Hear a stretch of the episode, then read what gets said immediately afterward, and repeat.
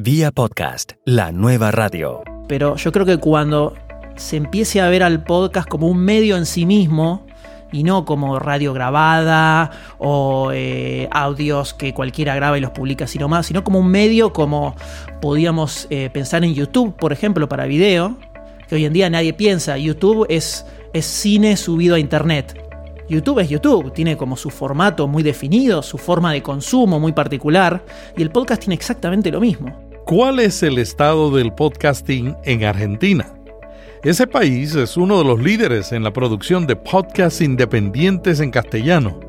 El podcasting no solo está en crecimiento allí, sino que algunos están experimentando con nuevos formatos. Dialogamos sobre estos temas con Mariano Pagela, productor y uno de los fundadores de la red de podcast Lunfa, del podcast Demasiado Cine y del directorio Argentina Podcastera. Hola, ¿qué tal? Aquí Melvin Rivera Velázquez. Vía Podcast es un blog y podcast con recursos para ayudarle a usar este medio en su estrategia de marketing digital. Para suscribirse, escuchar otros episodios o más contenidos, visite viapodcast.fm. Vía Podcast. Vía podcast.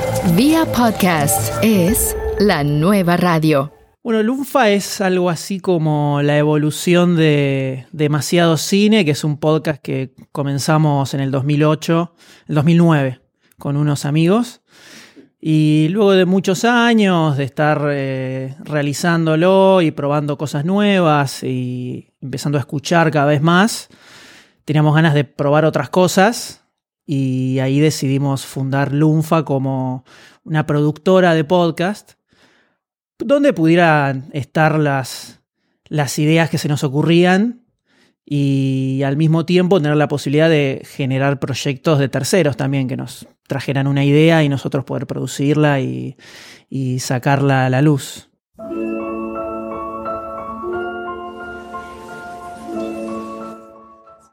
El salón donde se estaba haciendo la competencia estaba lleno. Había fácil más de 200 personas.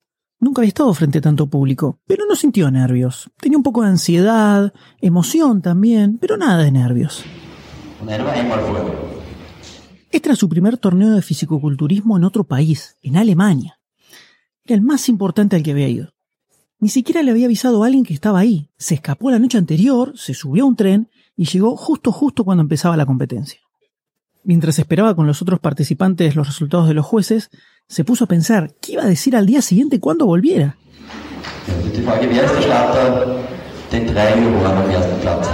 Finalmente llega el momento de anunciar a los ganadores. Ya sabía que sus posibilidades eran inexistentes, pero no le importaba. Se mostró seguro, todas las poses le salieron increíbles, firmes, precisas. Un poema a los músculos había sido. Estaba súper contento con su participación y a los 19 añitos. Con eso ya tenía más que suficiente. Anuncian el tercer puesto, el segundo, y llega el momento del primero. Uno de los jueces se acerca al micrófono.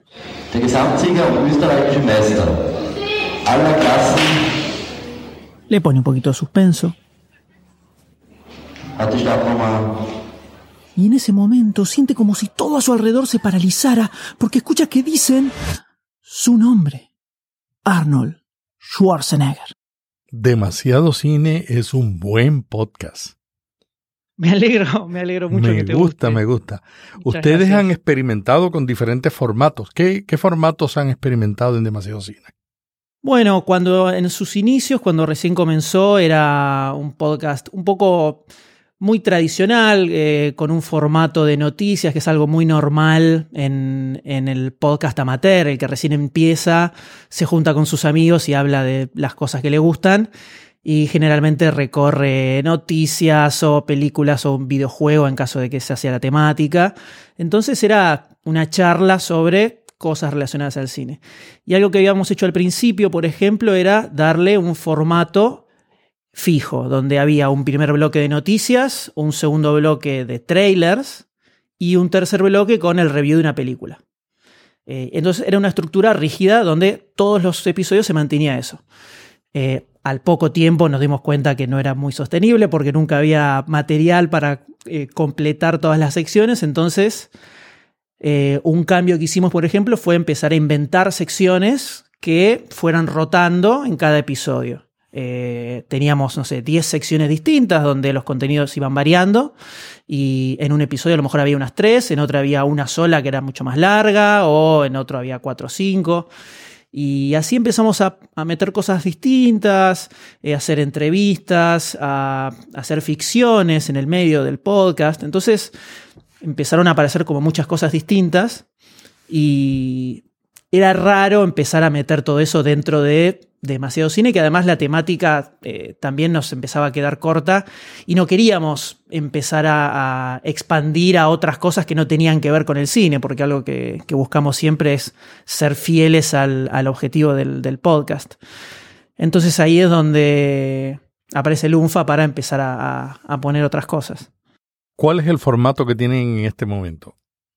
Ahora estamos con, en demasiado cine estamos con una mezcla como siempre nos, pasa, porque nos, aburrimos de hacer siempre lo mismo, eh, que estamos en, principalmente en un formato narrativo, serializado, con una miniserie sobre la vida de Arnold Schwarzenegger, los años ocultos, antes de que se convirtiera en una estrella de Hollywood, que es lo que la mayoría de la gente no conoce. Y eso parte de justamente lo que te decía antes, de intentar formatos nuevos. Esto es algo que ya habíamos intentado hace dos años, tres, en el 2015, donde eh, con uno de mis colegas hicimos un taller de periodismo narrativo con Radio Ambulante, que vinieron acá a Argentina, con la Fundación García Márquez de Nuevo Periodismo. Entonces nos postulamos y quedamos, no podíamos creer. Y ya veníamos con ganas de hacer algo diferente y justo apareció del cielo este taller eh, donde lo conocimos a Daniela Alarcón, a Martina Castro y nos abrieron la cabeza de una manera descomunal, fue impresionante. Y ahí dijimos, bueno, esto es lo que queremos hacer. Y lo probamos, lanzamos Lunfa, que ya lo teníamos un poco trabajado, y sacamos un podcast llamado Smash, que la idea era que fuera un podcast de periodismo narrativo, básicamente. No tanto foco en el periodismo porque no somos periodistas, pero sí contar historias de vida de la gente en un formato narrativo. Y la realidad es que no lo escuchó nadie. Fue un desastre, eh, no funcionó. Y ahí nos dimos cuenta que antes del, del formato y de la idea que uno pueda tener, eh, es necesario que acostumbrar al público a escuchar eso, algo que sucede mucho acá en Argentina y creo que un poco en toda Latinoamérica, es eh, la, herencia de la radio en el podcast, que es lo que sucede en todo el mundo. La particularidad en Latinoamérica es que la radio es, es en vivo, es casi como un sinónimo decir radio, la mayoría piensa en un magazine en vivo de muchas horas entonces de pronto algo que está editado, que está producido de cierta manera, donde hay a lo mejor una sola persona narrando, eh, se sentía como raro, lo sentían como raros. Entonces nos, comentaban diciendo, eh, es como aburrido que haya una sola persona, ¿por qué no hay dos o tres? Y eh, tengo que prestarle mucha atención, nos decían como algo negativo, por ejemplo, que es lógico, es un, eh, es un formato que está muy producido al segundo prácticamente. Y nos dimos cuenta que era necesario ir un poco hacia atrás y tratar de acostumbrar a los oyentes, al menos a nuestros oyentes, a otros formatos. Entonces, usando demasiado cine, que es el podcast que, eh, más longevo que tenemos y que más oyentes tiene, empezamos a poner audioficciones que fueran cómicas, entonces ya ahí había un formato distinto donde no era simplemente sentarse y hablar de cine, eh, con mucho más nivel de producción. Después empezamos a hacer sagas, sagas de, por ejemplo, toda la historia de Star Wars o toda la historia de la saga de Rocky, que eran muchos episodios, era algo serializado, pero no era completamente narrativo. Había una parte narrativa pequeña al principio y luego generalmente era el review de una de las películas. Entonces empezamos a incorporar esas cosas y de a poco empezaron a agarrarle el gusto a ese tipo de contenido. Sí nos empezaron a pedir un poco más de eso. Entonces ahí es donde llegamos ahora a decir, bueno, ahora llegó el momento de probar algo 100% narrativo, eh, súper editado, corto sobre todo, el tema de la duración de los podcasts, de pronto sacar un episodio de 20 minutos, es una locura, es una locura, porque ¿cómo no dura dos horas y media? ¿Cómo 20 minutos que no, no, me bajé del colectivo y ya se me terminó? Eh, es toda una cuestión de costumbre y de, forma de consumo que era necesario ir instalando de a poco. Incluso en, esto que estamos haciendo ahora de, Arnold, ni siquiera es un formato narrativo 100% al estilo de Estados Unidos, eh, porque mantenemos el hecho de que estar los cuatro sentados, donde uno narra, pero los otros comentan algo cada tanto, entonces después al momento de editar eh, se arma como una especie de relato un poco colectivo, y eso nos sirve también para que los que no están narrando, pero que se los escucha en el podcast, son como la audiencia suplente que está en ese momento escuchando. Entonces, eso hace que no sea un impacto tan grande con tener de pronto una sola persona hablando solo, eh, contándote esa historia. ¿Han visto algún impacto en las descargas de demasiado cine? No es algo, no es lo más escuchado de demasiado cine. O sea, lo que tiene un podcast de cine es que la película de la que hablas en el episodio es lo que te va a mover las agujas de las descargas. Entonces, eh, tiene muchas más descargas de las que pensábamos. Eh, nosotros no somos un, podcast que tenga una cantidad enorme de descargas, pero un promedio de demasiado cine, por ejemplo, son 2.000 descargas, 2.500 descargas más o menos, como un promedio general, que son los números en los que está la saga esta de Arnold. Pero, por ejemplo, sale un podcast sobre Spider-Man Homecoming y en dos días ya tiene 4.500, porque es una película muy popular que todo el mundo quiere escucharlo. Eh, entonces, en lo que sí encontramos una diferencia importante es en el feedback de los oyentes. Eh, nos pasa, por ejemplo, que eh, Demasiado Cine sale una vez por semana. Entonces, hay veces que se intercala entre un episodio de esta saga y un review de una película, por ejemplo. También para tener tiempo de producirlo, porque lleva muchísimo trabajo hacer. ¿Cuánto tiempo les toma producir cada episodio narrativo de demasiado cine? Eh, es un poco difícil de, calcular por episodio porque en este caso primero se hizo toda una investigación, después empezaron a armar todos los guiones y empezamos a grabar cuando ya el 60% de los guiones estaban escritos, por ejemplo. Pero deben ser, si, si tuviera que poner un número, tranquilamente pueden tener 30, 40 horas de trabajo cada episodio. Pensemos que eso comenzó en su momento leyendo libros, biografías de Arnold, descubriendo esa historia que al principio no iba a ser así. En un inicio íbamos a hablar sobre la filmografía de Arnold Schwarzenegger. Cuando empezamos a investigar descubrimos que estaba toda esta historia y algo que inicialmente iban a ser 15 minutos de un primer episodio nada más, se terminó convirtiendo en una miniserie que van a ser unos 15 episodios en total de 15 minutos pasó a 15 episodios. Arnold Schwarzenegger.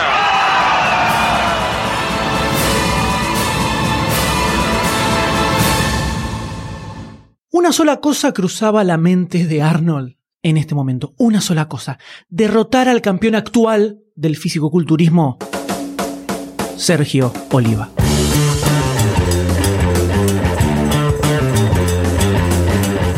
Te confieso que, que yo no, no era muy simpatizante de Schwarzenegger.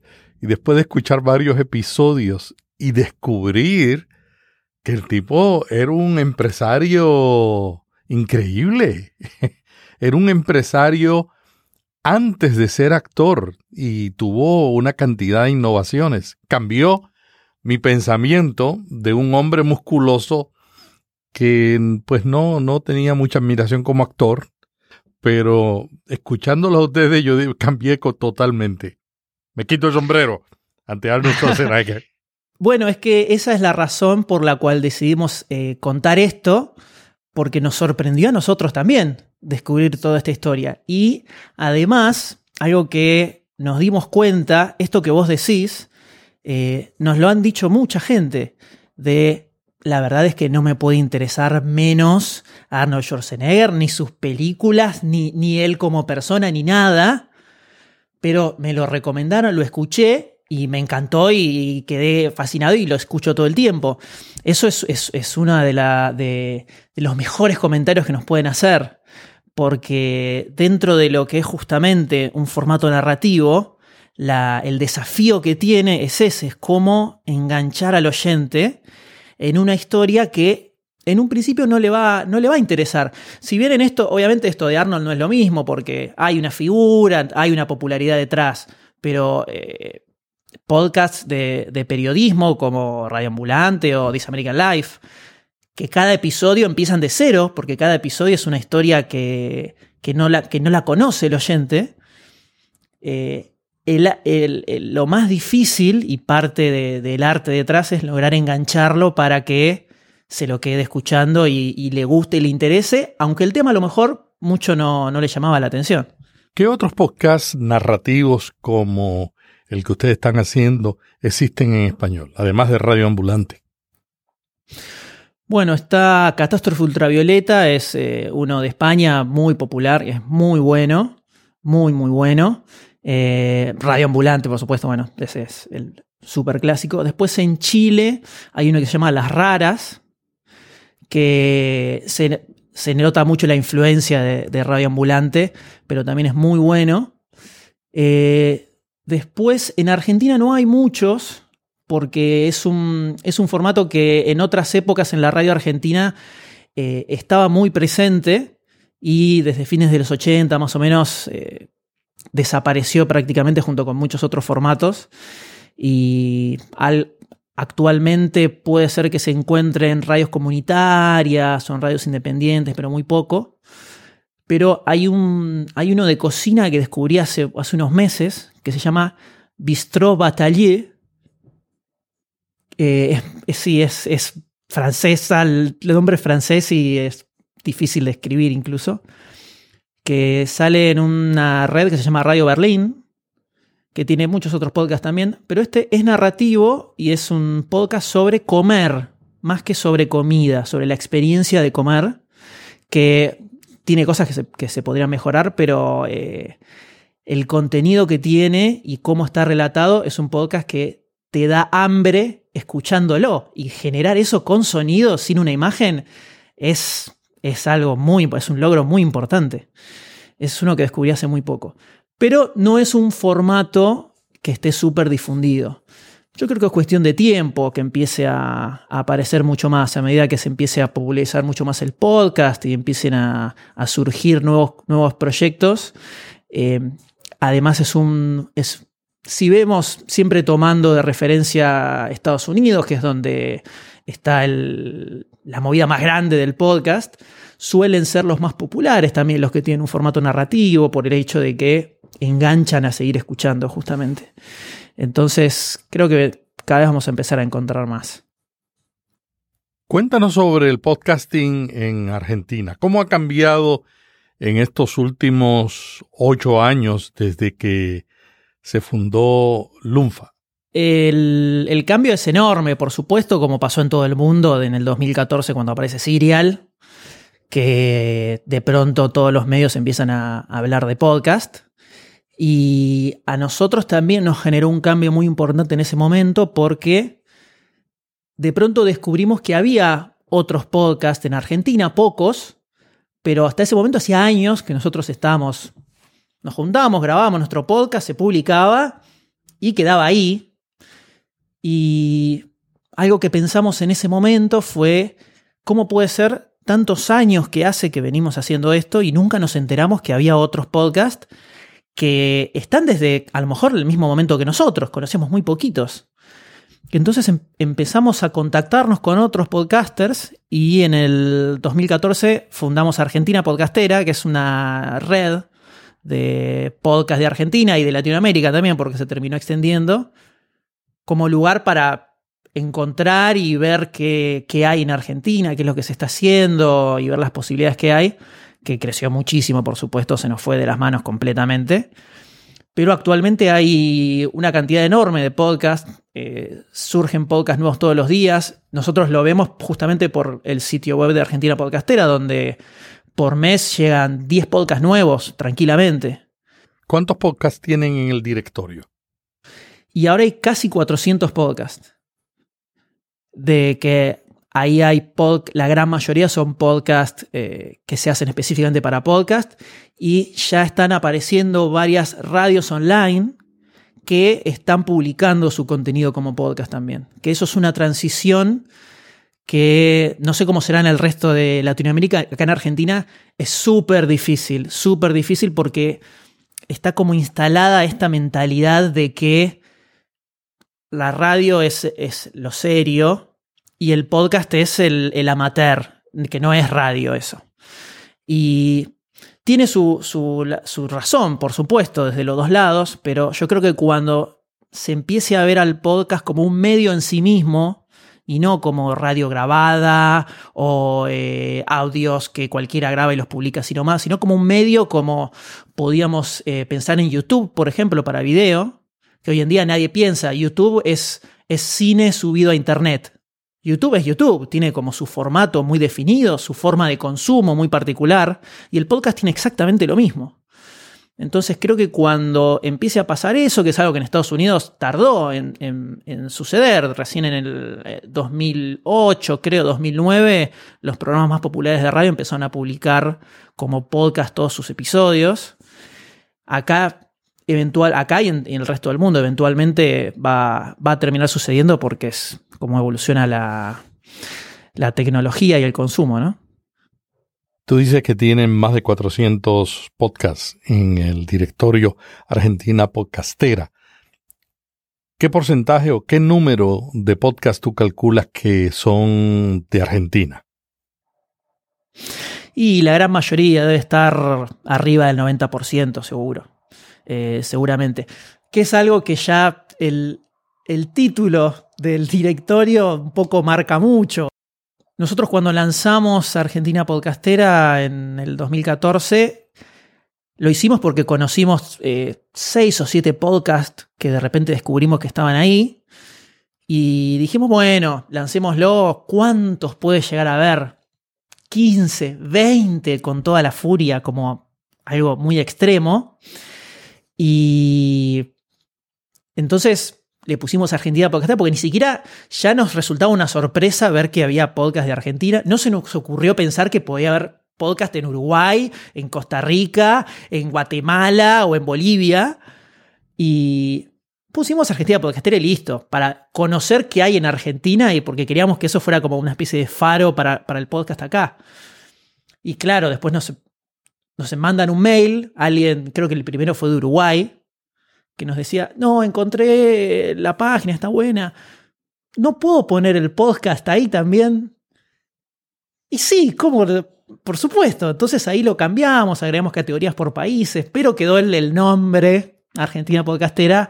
Eh, que en, algún momento tuvimos idea de cambiarlo, de generar otro proyecto distinto, que al final no lo pudimos concretar todavía, no pierdo las esperanzas, pero como todo requiere mucho trabajo pero la gran mayoría sí son... A mí me sorprende que haya algunos que no son de Argentina, porque es, muy loco que se llama Argentina Podcastera y que aparezcan podcasts de, de otros países, me parece increíble, increíble. ¿Cuáles son las categorías más populares de podcasts en Argentina? Y creo que es lo mismo que sucede en todo el mundo, que es todo lo que tenga que ver con la cultura pop, eh, desde cine, por supuesto, videojuegos, em, esas dos categorías creo que son las principales. Tecnología, hay muchísimos podcasts de tecnología. Em, de hecho, hay un proyecto que se llama La Liga Podcastera, la Liga.fm, que es una red de podcasts de tecnología de Latinoamérica, no es solo de Argentina, eh, que tiene un montón de, de programas muy buenos y muy variados. Y creo que son un poco las, las temáticas clásicas que hay. Pero después aparece de pronto algún podcast de economía, por ejemplo, que es algo acá en Argentina es muy, un tema muy candente. Y aparecen algunos. Eh, eh, series también, series es algo que está muy, muy metido. Y después hay algo que nos pasaba cuando, que esto tiene que ver a lo mejor un poco más con, con el desarrollo del proyecto. Aparecían muchos podcasts que son sobre cultura pop en general que hablan sobre, sobre cine, sobre cómics, sobre videojuegos, sobre series, todo junto, o mezclan muchos temas, o podcasts que llevaban y decían, por ejemplo, una charla sobre las cosas que nos gustan, que es algo muy clásico también en podcast. Entonces terminamos creando una categoría que se llama varieté, donde puedan incluir esto de, se trata sobre, sobre todo, bueno, que pueden poner esta categoría. Y en esa categoría hay un montón de podcasts también que son sobre cosas. ¿Qué tan abundantes son los podcasts de emisoras de radio? Muy poco. Poquísimo. Eh, ahora lo que yo noto, por lo menos eh, desde el sitio de Argentina Podcastera, son las radios online. Son las que primero eh, se meten principalmente. Es lógico porque Internet es su medio. Entonces, ya de por sí es muy normal muy normal que en, en cada sitio web de cada radio se pueda escuchar el programa grabado. Eso está casi instalado ya. Acá en Argentina hay un proyecto que se llama Radio Cat, que lo que hacen es grabar las emisiones de radio de aire. Es un servicio que las radios pagan y ellos se encargan de grabar y tener un directorio online, se entra al sitio de ellos y se pueden escuchar las grabaciones de todas las estaciones de radio que hay acá en, Argentina, que es un, es un proyecto que existe desde hace muchos años, súper innovador y que se fue instalando mucho y una, tiene una mecánica, es un caso muy particular porque tiene una mecánica de consumo donde un usuario se puede registrar y puede generar un clip de un programa de radio grabado, porque imaginemos que hay programas que duran cuatro horas. Eh, y es, y es muy común, por ejemplo, encontrar una nota en un diario que hace referencia a algo que sucedió en un programa de radio y que aparezca embebido un clip sacado de este sitio RadioCat. Entonces son todas cosas que te van demostrando que hay cierto viraje hacia trasladar la radio de aire a un medio eh, digital y que esté disponible para escuchar cuando quiera el oyente también. Eventualmente va a terminar instalándose más. Las emisoras de radio a veces ven el podcasting como no un medio, sino un canal de distribución. Claro, y, está bien como inicio. Si, el principal puntapié que se da es ese, no me parece mal porque de ahí a entenderlo como un medio que tiene sus características particulares, tanto de los contenidos como de cómo se consume, eh, está ahí nomás. Es, eh, no se tarda mucho. Pero yo creo que es, es un traspaso natural ese. Lo que ocurre es que, como hablábamos antes, en Estados Unidos, por la, la forma que tienen los programas de radio, ese traspaso del programa que sale en la radio a simplemente distribuirlo es muy natural porque This American Life, por ejemplo, sale igual en la radio que como lo tenés en el podcast. En, el caso de la radio en Argentina y creo que en casi toda Latinoamérica, esto de los, los magazines que duran un montón de horas y donde a lo mejor son muy del momento, no tienen un contenido súper atemporal, yo creo que ese traspaso va a costar un poco más porque hay, es muy claro que hay contenidos que en podcast no, no tienen mucho sentido tampoco. Muchas gracias a Mariano Pachela, productor y uno de los fundadores de la red de podcast Lunfa, del podcast Demasiado Cine y del directorio Argentina Podcastera. Este es Melvin Rivera Velázquez, invitándolo para visitar nuestro blog y escuchar los otros episodios de este podcast. Allí, en ese blog, tenemos muchos recursos para ayudarle a crear un podcast exitoso y usarlo en su estrategia de marketing digital. Para suscribirse, escuchar otros episodios o más contenido, visite Hasta la semana que viene. Vía Podcast. Vía Podcast. Vía Podcast es la nueva radio.